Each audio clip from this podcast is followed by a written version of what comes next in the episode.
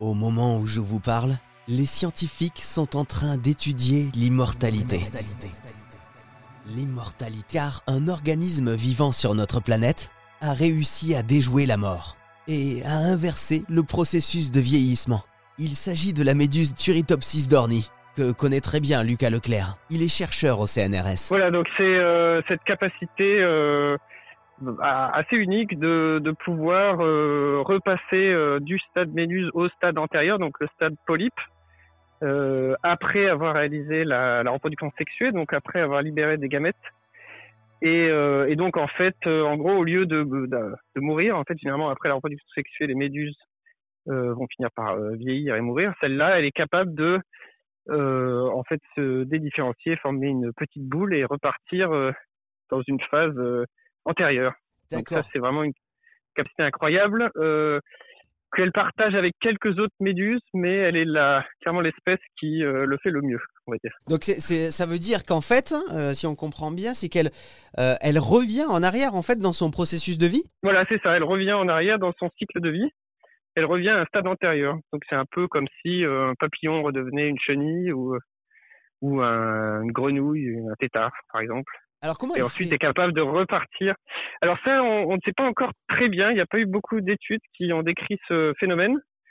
Euh, ce qui est assez clair, c'est que euh, il y a des cellules euh, souches, donc ces cellules qui vont être capables de se différencier en tout un tas de d'autres types cellulaires, qui vont en fait se proliférer durant ce processus et euh, en fait repartir dans un programme de développement du, du, du, stade antérieur, du stade polype, alors que d'autres cellules, la majorité, vont euh, en fait entrer en mort cellulaire et vont être euh, éliminées par l'organisme.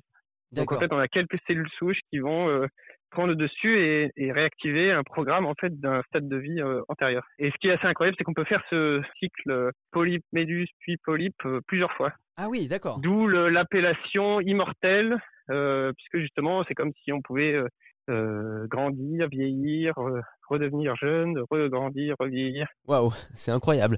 Alors ce mécanisme, je crois qu'il a un nom, hein, ça s'appelle la transdifférenciation, c'est ça? Voilà, la transdifférenciation, c'est le fait que certaines cellules sont capables de, de se dédifférencier en cellules souches et de, de devenir d'autres types cellulaires. Par exemple, une cellule de, je sais pas moi, du tentacule de la méduse peut devenir une cellule du, du pied du polype et euh, qui ont des, des, caractéristiques complètement différentes. Et alors cette méduse, elle peut plus particulièrement inverser ce processus de vieillissement, notamment quand elle est confrontée euh, à des conditions de vie un petit peu défavorables. Voilà, c'est ça, c'est ça, exactement. Elle peut, par exemple, sous l'effet d'un stress thermique ou euh, d'une différence de salinité ou euh, si on la coupe, euh, enfin si on lui fait des entailles, elle va activer ce programme de euh, de, de dédifférenciation, transdifférenciation pour redevenir un, un stade fixé. Comment elle ouais. découverte cette méduse et comment on a découvert ses propriétés? Ben, En fait, c'est les, les, zoologistes qui ont décrit l'espèce et se sont pas tout de suite rendu compte qu'elle était capable de faire euh,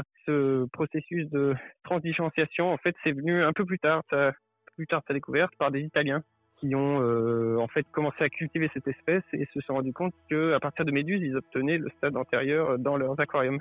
Alors, pourrons-nous un jour trouver des traitements qui contreront les maladies du vieillissement cellulaire? Quelles autres questions éthiques soulèvent cette éventualité? La possible immortalité de l'homme?